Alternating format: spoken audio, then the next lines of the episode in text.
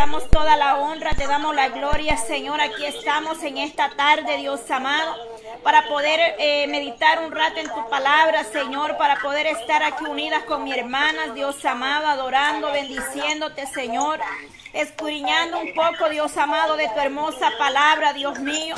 Que seas tú dando sabiduría y entendimiento, Señor, para que nosotros podamos atesorar tu palabra en nuestros corazones, Dios amado, para poder ser, Dios mío, de bendición, Padre Santo, una palabra que salga de nuestros labios, que no sea nuestra palabra, sino tu palabra, Señor, en nosotros. En el nombre de Jesús te lo pedimos en esta hora. Bendice a mis hermanas que se han unido, Padre. De igual manera las que no han podido conectarse, Padre, en esta clase, mi Dios mío, en esta tarde. Pedimos por ellas ahí donde se encuentran, Dios mío, guárdala. Bendice y fortalece, mi Dios amado. En el nombre de Jesús te damos toda la honra, Señor. Gloria a ti, Padre Santo. Gloria a Dios por tu palabra, Señor, en esta hermosa hora, Dios mío. Gracias te damos, Señor. Aleluya, amén. Gloria al Dios de Israel, poderoso Cristo, en esta hermosa hora. Gracias, Padre, porque solo tú puedes tener misericordia de nosotros, de las naciones enteras, Señor de las almas necesitadas, sedientas de una palabra de aliento. Dios mío, llega a esos corazones, a cada vida, a cada familia, en cada hogar, Dios amado, donde está la necesidad. En el nombre de Jesús te lo pedimos todo, Padre. Cúbrenos con tu sangre preciosa, oh Dios amado. Reprendemos toda obra de las tinieblas, toda oposición a tu palabra, Señor. Todo lo que se levante en contra de vosotros, enmudece, Padre. Todo espíritu de las tinieblas en el nombre de Jesús. Amén, Dios amado. Gloria a Dios, damos gloria a Dios, poderoso es Cristo, aleluya. Damos Padre Santo, honra y gloria, Señor, alabado sea Dios de Israel. Poderoso Dios, hay poder en Cristo Jesús. Maravillosas son tus obras, Señor. Gracias, Padre. Glorifícate de una manera especial, Dios amado, en cada vida, en cada familia, Señor. Extiende tu mano poderosa, Padre. En el nombre de Jesús te damos honra, Señor. Gracias, Padre. Gloria a Dios, poderoso Cristo. Gracias, Señor. Gracias, Padre. Gracias, Hijo. Gracias, Espíritu Santo. Gloria a ti, Señor. Bendito Dios de Israel, poderoso Cristo. Gracias te damos, Dios. Poderoso. Amén. Aleluya. Amén. Gloria a Dios. Gloria al Dios de Israel. Vamos a leer en esta tarde, gloria a Dios. En esta tarde nos toca leer en Deuteronomio 5, 5, Gloria a Dios. Hasta el 21, hablando de el tema, dice el siervo, el criado, esclavo o el ministro. Aleluya. Poderoso es Dios de Israel. Y ahí vemos que en Deuteronomio 5 dice los 10 mandamientos. Se va a hablar de este, de este tema. En el nombre de Jesús de Nazareno, en esta tarde, que sea Dios hablando a nuestra vida a través de la palabra, hermanas. Escuchemos atentamente porque, mire, Dios nos habla a través de una alabanza, Dios nos habla a través de la palabra, pero nosotros debemos de poner, hermana, y prestar atención a lo que Dios nos está hablando, aún en los sueños. Amén. La palabra la vamos a leer, dice así, en el nombre del Padre, del Hijo y del Espíritu Santo, ya hemos orado y hemos alabado a Dios. Dice así, Amén. Llamó Moisés a todo Israel y les dijo que yo yo pronuncio hoy en nuestros oídos, aprenderlo y guardarlos para ponerlos por obra. Jehová nuestro Dios hizo pacto con nosotros en Oré. No con nuestros padres hizo Jehová este pacto, sino con nosotros, todos los que estamos aquí hoy vivos. Verso 4. Cara a cara habló Jehová con vosotros en el monte de en medio del fuego yo estaba entonces entre Jehová y vosotros para declararos la palabra de Jehová, porque vosotros tú vistes temor del fuego y no subiste al monte, dijo. Verso 6. Yo soy Jehová tu Dios que te saqué de la tierra de Egipto de casa de servidumbre, no tendrás, no tendrás dioses ajenos delante de mí. Estamos leyendo, hermana, en Deuteronomio 5, en el verso 7. No tendrás dioses ajenos delante de mí. No, habrás, no harás para ti escultura ni imagen alguna de cosa que está arriba en los cielos ni abajo en la tierra, ni en las aguas debajo de la tierra. El verso 9. No te inclinarás a ella ni la servirás, porque yo soy Jehová tu Dios, fuerte, celoso, que visito la maldad de los padres sobre los hijos hasta la tercera y cuarta generación de los que me aborrecen, y que hago misericordia a millares a los que me aman y guardan mis mandamientos. Verso 11. No tomarás el nombre de, de Jehová tu Dios en vano, porque Jehová no dará por inocente al que toma su nombre en vano. Eh, verso 12, guarda el día de reposo para santificarlo como Jehová tu Dios te ha mandado. Seis días trabajarás y harás todas tus obras, mas el séptimo día es reposo a Jehová tu Dios. Ninguna obra harás tú, ni tu hijo, ni tu hija, ni tu siervo, ni tu sierva, ni tu buey, ni tu asno, ningún animal tuyo, ni el extranjero que esté dentro de tus puertas, para, para que descanse tu siervo y tu sierva como tú. Verso 15.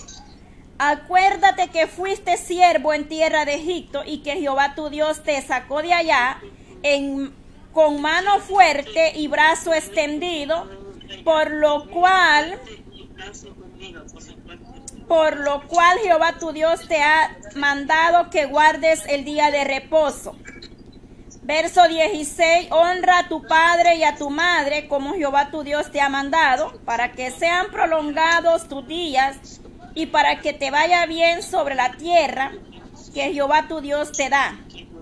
No matarás, no cometerás adulterio, no hurtarás, no dirás falso testimonio contra tu prójimo, no codiciarás a la mujer de tu prójimo, ni desearás la casa de tu prójimo, ni su tierra, ni su siervo, ni su sierva, ni su buey, ni su asno, ni cosa alguna de tu prójimo. Gloria a Dios. Hasta ahí hemos leído, hemos leído en Deuteronomio 5 hasta el 21.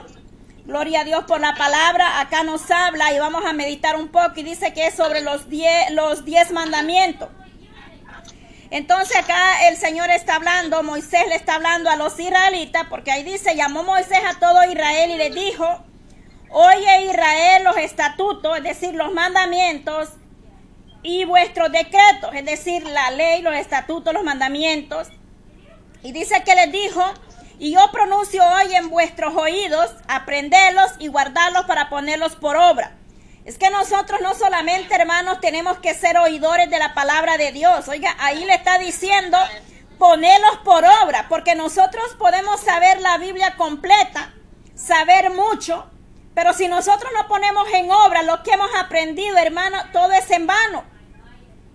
Dice guardarlos, aprenderlos, guardarlos y ponerlos por obra. Tres puntos importantes. En vuestros oídos dice aprenderlos. Número dos, guardarlos. Número tres, ponerlos por obra. Porque no se trata solo de ser como en Santiago dice que no seamos eh, oidores olvidadísimos. No podemos ser nosotros solo oidores, sino que tenemos que ser hacedores.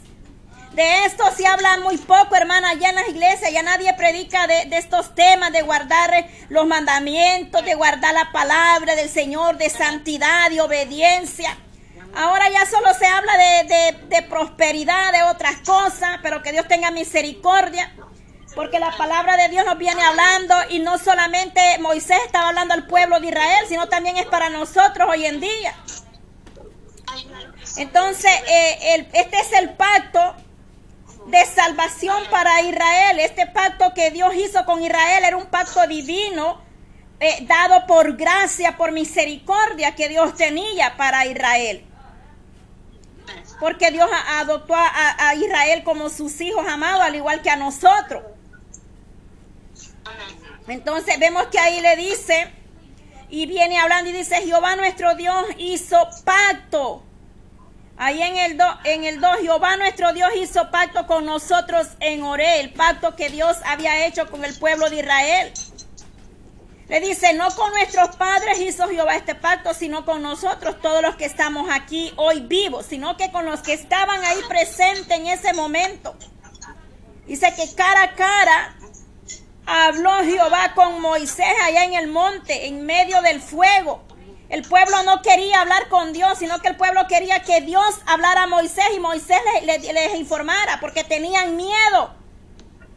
Tenían miedo, entonces él le dice, vosotros para, eh, eh, porque eh, tuviste miedo, le dice, tuviste temor, vosotros tuviste temor del fuego y no subiste al monte. Moisés le está diciendo que ellos no habían querido porque tuvieron temor a escuchar o ir al monte, allá dice, al fuego. Porque dice, yo soy Jehová tu Dios que te saqué de la tierra de Egipto, de casa de servidumbre. Sabemos que el pueblo de Israel estaba esclavizado allá, hermanos, en Egipto y el Señor lo libertó y, ya hemos hablado sobre eso, mucho de ese tema de cuando el Señor libertó al pueblo de Israel, de cómo ellos estaban. Mas el Señor en su gran misericordia usó a Moisés para libertar a este pueblo que estaba allá.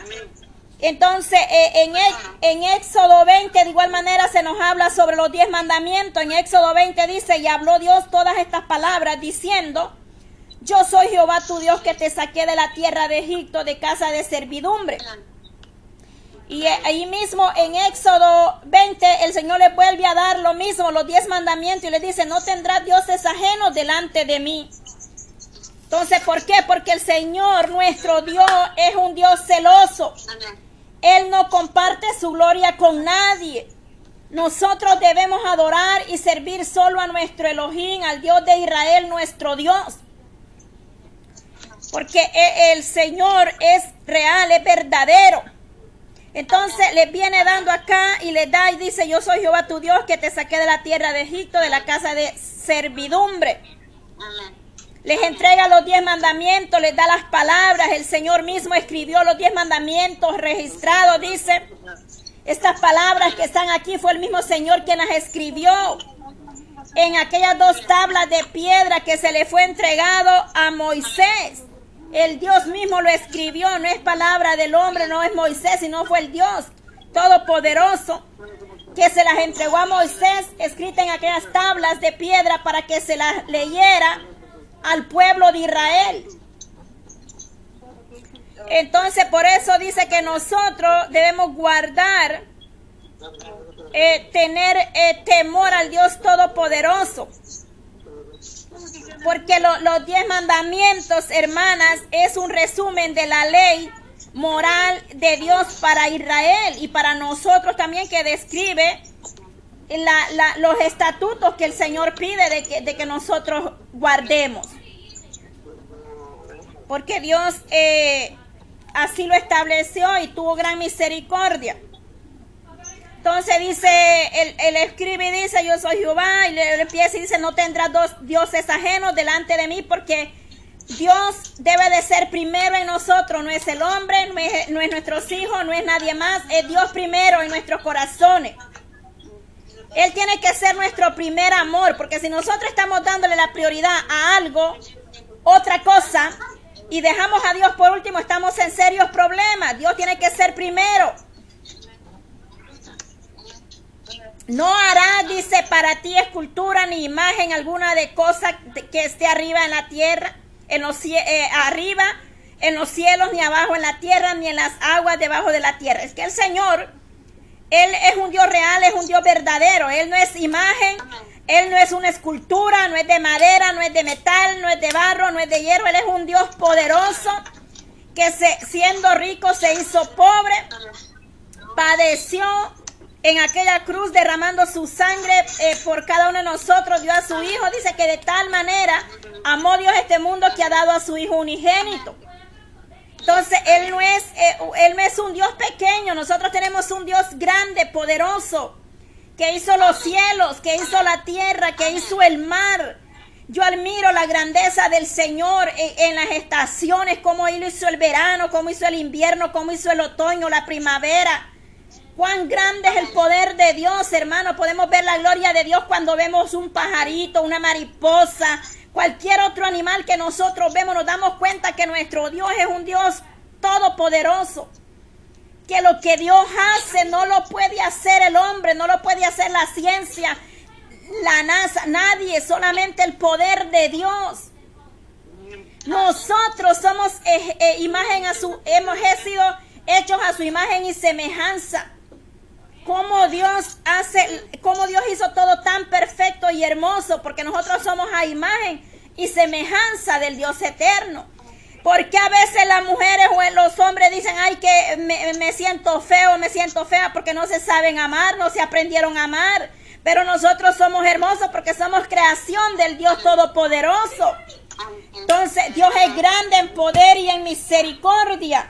Porque nosotros tenemos que aprendernos a amar y a valorar. Cuando nosotros nos vemos a un espejo, estamos viendo el poder de Dios en nosotros mismos. Yo digo, Dios mío, tan grande es tu misericordia.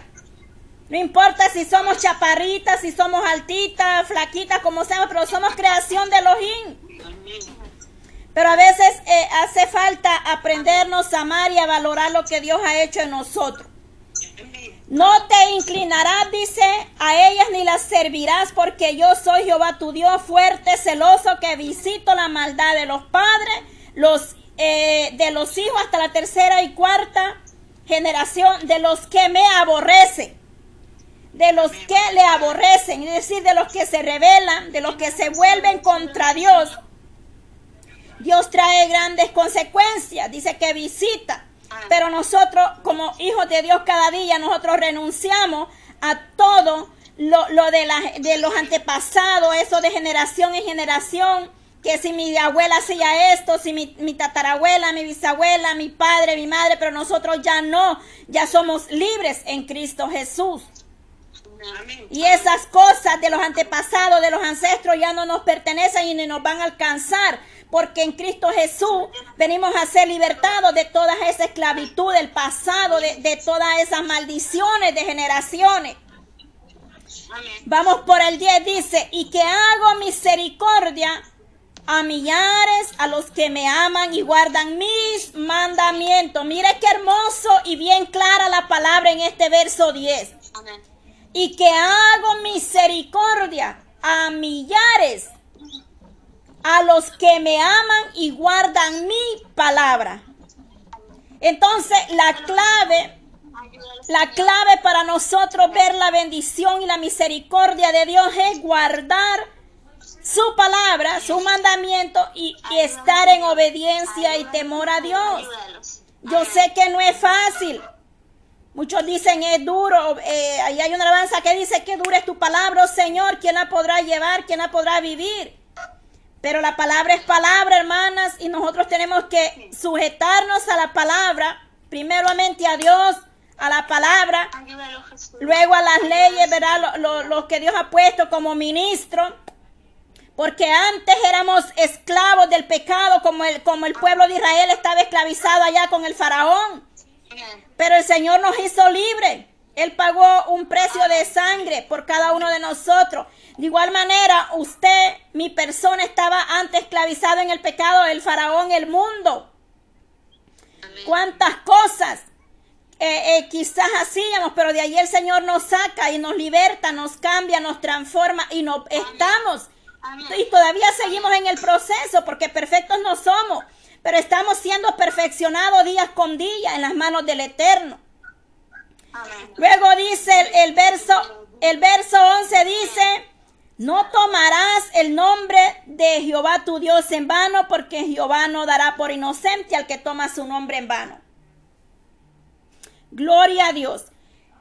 El, tomar, el tomar, el tomar el nombre de Dios en vano, hermana, no es bueno. Hay personas allá afuera o aún dentro de la iglesia que ellos em, dicen, ay, yo te lo juro por Dios. No, hermano, nosotros no podemos andar jurando ni tomando el nombre de Dios en vano. El nombre de Dios es sagrado, es santo. Tenemos que tener respeto para mencionarlo, para hablar. Pero hay gente sin temor que por cualquier cosa dice, yo te lo juro por Dios. Y eso, hermano, es de mucho cuidado. A eso, a eso se refiere, no tomar el nombre de Jehová tu Dios en vano. Porque Dios no es, no es para que nosotros juguemos. El nombre de Dios es un nombre todopoderoso y santo, tres veces santo. Entonces tenemos que tener respeto. Por eso dice que no dará, no dará por inocente al que tome el nombre de Dios en vano. O sea, el Señor juzgará en aquel día nuestras obras, nuestras actitudes. Pero hay gente sin temor a Dios. Bueno, en el verso, en el verso 2, hermana, viene y dice, guardarás el día de reposo para santificarlo, como Jehová tu Dios te ha mandado. Mire, este, este verso, este verso tiene mucho que dar y es un tema muy extenso para poderlo explicar.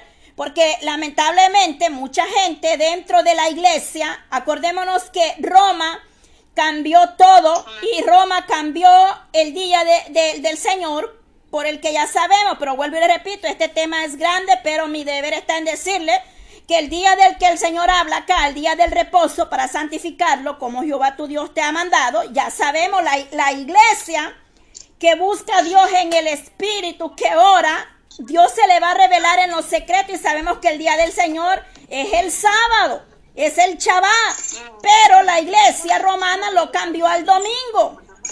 Y por eso le digo que esto es un tema bien grande, muy tenso, muy, muy, muy con mucho que decir. Pero ah, eh, eh, yo sé que como iglesia sabemos cuál es el verdadero día del Señor, amén. Como dijo alguien por ahí, lo que pasa es que en realidad no lo, así lo tienen y no lo vamos a cambiar. Alguien lo dijo, ¿me entiende? Pero nosotros como iglesia estamos eh, sabiendo la verdad, que no estamos engañados. Entonces dice que, dice que ese día se guarda para adorar a Dios. Dice, eh, ahí lo dice, mire, seis días trabajarás y harás todas tus obras. Entonces el Señor nos regala seis días a, a la semana para que nosotros podamos trabajar, hacer todo lo que tengamos que hacer. Pero el día del Señor es para consagrarnos, hermana. No, no, la gente, hermana, a, veces, mire, hay gente que le gusta contender con la palabra.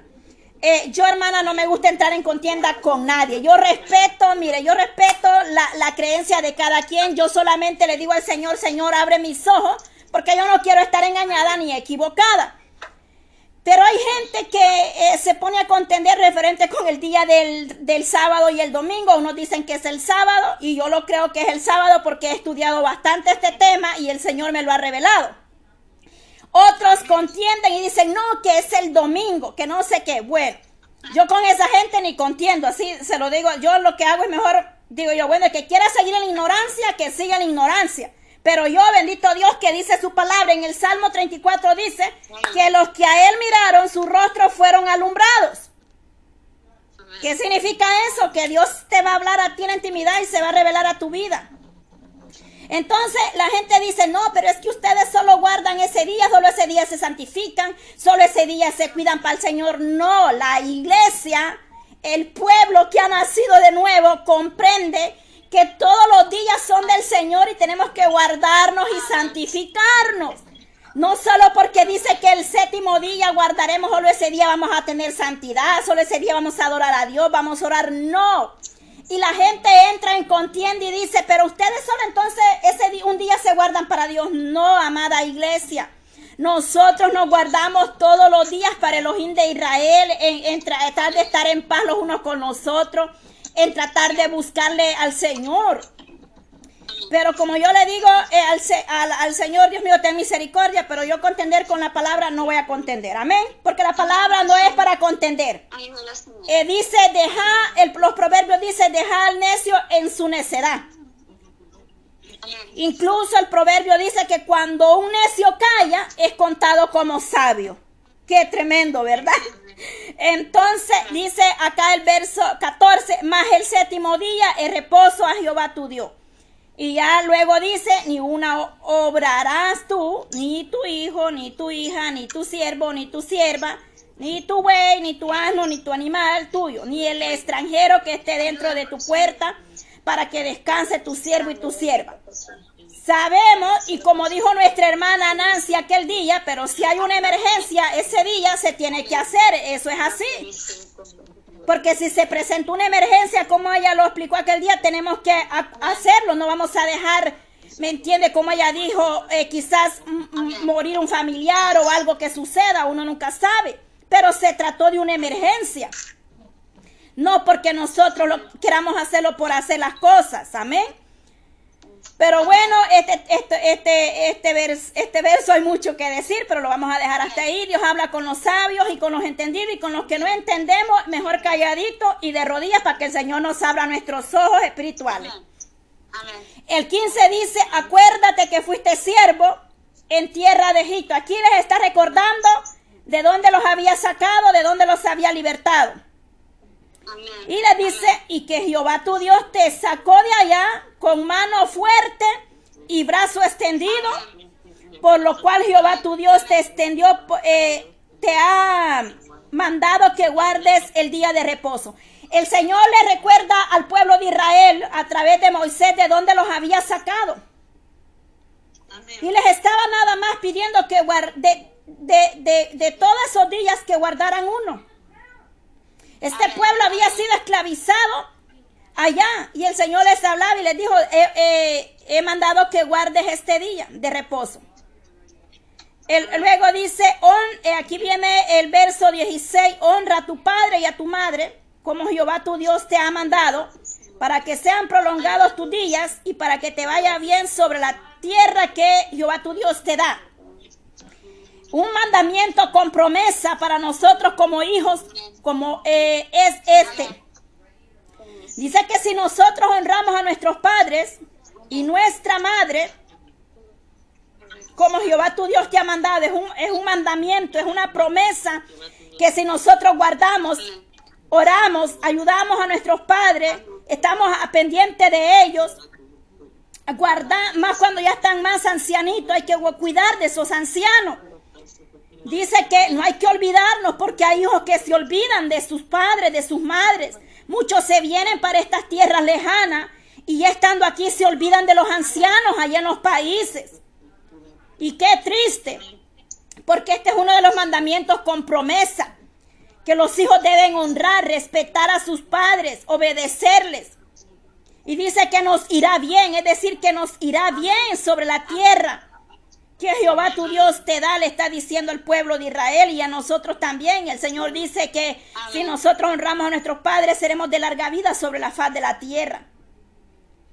El bendecir, el orar, el ayudar y el estar pendiente de nuestros padres es ganancia, es porque es una gran bendición para nosotros. No lo vamos a hacer por obligación, sino porque es un mandamiento con promesa para nosotros. Y luego dice, no matarás, Sabemos que el Señor dijo, no matarás, no cometerás adulterio. Ya, conocemos de todos estos temas. No hurtarás, es decir, no robarás, no tomarás lo que no es tuyo. No dirás falso testimonio contra tu prójimo. Es que nosotros como iglesia no podemos andar hablando lo que no sabemos ni lo que no hemos visto. Porque, y aunque y a veces, aunque hayamos visto, tenemos que callarnos. ¿Por qué? Porque para qué nos vamos a meter en problemas, ¿verdad? Dice, no dirá falso testimonio contra tu prójimo. Incluso cuando usted va a una corte, a un juicio, hasta le ponen la Biblia y jura usted decir solo la verdad y la verdad. Tremendo. Y a veces la gente dice sí juro y a veces mienten, inventan. Y acá dice que no debemos hablar falso testimonio. No debemos, nosotros tenemos que saber refrenar nuestro, nuestro, nuestro labio, nuestra boca, porque esta lengua es muy fácil de meterse en problemas. Pero que el Señor nos libre. Porque dice, no dirá falso testimonio contra tu prójimo. ¿Quién es el prójimo? El que está al lado de nosotros. El vecino, el amigo, el familiar, qué sé yo, el que no esté al lado de nosotros. Pero que el Señor nos ayude, hermanas, porque verdaderamente a veces como iglesia eh, nos hace falta cada día y el Señor va añadiendo lo que hace falta y que el Señor quite lo que nos estorbe en nosotros. El 21, el 21 dice, no codiciarás la mujer de tu prójimo. No, ni desearás la casa de tu prójimo, ni, la, ni su tierra, ni su siervo, ni su sierva, ni su buey, ni su asno, ni cosa alguna de tu prójimo. ¿Qué quiere decir esto? Que nosotros no podemos ser codiciosos, envidiosos. Que si a mi hermana le está yendo bien, si ella tiene una buena casa, yo no la puedo envidiar. Que si mi hermana el Señor le está regalando dos, tres casas, yo no me voy a sentir envidiosa ni voy a ni va a entrar en mí la codicia, porque desde el momento en que yo digo, ya quiero tener dos casas como las que tiene mi hermana o una o tres, porque hay gente que es bien, es bien jactosa. Se jactan mucho, pues les gusta la jactancia. Que mire que, que yo tengo dos, tres, cuatro casas, ya, gloria a Dios y Dios se las da. Pero a mi corazón no puede entrar la codicia. Yo no puedo codiciar eso porque aquí dice no codiciarás. Si el Señor le está dando bendiciones a usted, yo me alegro y me gozo porque Dios la está bendiciendo, pero yo no la voy a codiciar porque entonces mire acá lo que me dice. No codiciarás, dice, hay hombres que están casados y están codiciando la mujer del prójimo. La mujer está casada y codicia el esposo de la otra hermana. Eso es terrible y se lo digo por testimonio. Mis ojos han visto tantas cosas que yo solamente digo, Señor, misericordia. Amén. Misericordia, hermana. Uno a veces tiene que, uno a veces tiene que oír tantas cosas y lo que más duele que no las oye de la gente que está sin Cristo, sino que a veces las escucha de las personas que están hasta con un privilegio allá arriba, fíjese. Y uno dice, Dios mío, Padre, ayúdanos. Dice, no codiciarás la casa de tu prójimo ni su tierra, nada. Nosotros tenemos que orar los unos por los otros, alegrarlos porque la hermana está siendo bendecida. Y si Dios quiere, nos va a bendecir a nosotros también, porque Dios tengo algo que yo le he dicho al Señor es esto. Tú eres el dueño del oro y la plata. Y usted sabe de qué yo estoy necesitada, Señor. Si usted me va a proveer y me va a regalar una casita, va a ser en el tiempo que Dios tenga para mí. Si el Señor le va a regalar a usted un carrito, va a ser en el tiempo que Él tiene para usted. Pero, no, no, pero yo no me voy a afanar, hermana, por lo material, porque lo material aquí queda y esto va a perecer. Porque Dios conoce de qué está necesitada su alma, su vida y en lo personal y en lo espiritual.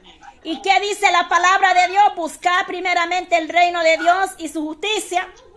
Y lo demás va a venir por añadidura.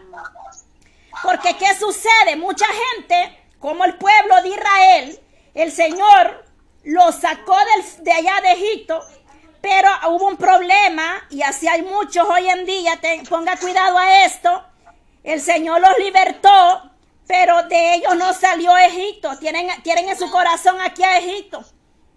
Están ambiciando, la, están ambiciando los bienes materiales.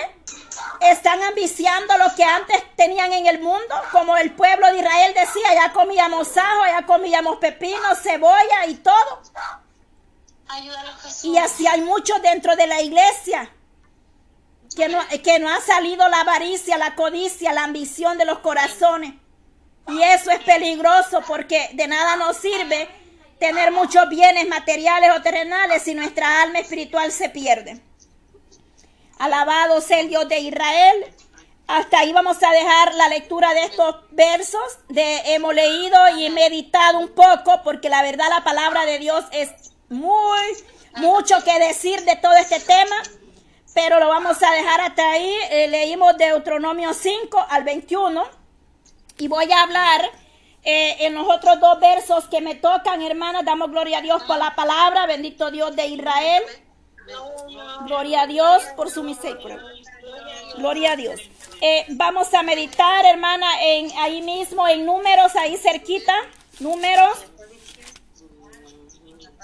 Números 14, 24. Gloria a Dios. Vamos a leer qué nos habla el Señor ahí también y después van a seguir las hermanas con sus versos. 14, 24. Gloria a Dios por su misericordia. Amén. Poderoso Cristo. Dice así, dice así. 14, 14, 24, sí, 14, 24 dice, Amén. pero a mi siervo Calé, por cuanto hubo en él otro espíritu y decidió ir en pos de mí, yo le meteré en la tierra donde entró y su descendencia la tendrá en posición. Sabemos eh, que Josué, Josué y Calé fueron a ver la tierra prometida. Este pueblo, de igual, este pueblo se arrepentía y volvía a la rebeldía. Ya hemos leído mucho sobre este tema. Jehová castiga a Israel. ¿Por qué? Porque el pueblo se volvía atrás a los dioses paganos, a los ídolos. Pero dice acá, pero mi siervo Calé, por cuanto hubo en él otro espíritu, es que en la iglesia se debe de mover solamente el Espíritu de Dios, el Espíritu Santo, pero lamentablemente se mueve mucho el espíritu de confusión, el espíritu de emoción, pero en este hombre había un espíritu de temor al Dios eterno. Por lo cual, y dice, decidió ir en pos de mí. Él decidió ir en pos de nuestro Dios Todopoderoso. Mientras el pueblo de Israel se volvía a los ídolos, a los dioses paganos, él, él decidió, este hombre se paró como dijo Josué aquel día que leíamos el tema y Josué dijo, mi casa y yo serviremos a Jehová. Amén. De igual manera, dice que Caleb había en él otro espíritu y decidió ir en pos de mí y meteré, dice, en la tierra donde entró y su descendencia. Sabemos que Josué y Caleb fueron a ver la tierra prometida. Dice que Caleb decidió que se le diera aquellos montes, aquellas montañas. Oiga, qué bonito, ¿verdad? Cuando nosotros obedecemos y hacemos la voluntad de Dios, el Señor siempre tendrá grandes bendiciones para la iglesia y para el pueblo de Dios. Aleluya, gloria a Dios. Ahí dejamos eso, gloria a Dios por la palabra. Bendito Dios de Israel, maravilloso. Gloria a Dios. Hermana, Eh, sí, amén. ¿sabe por qué dio posesión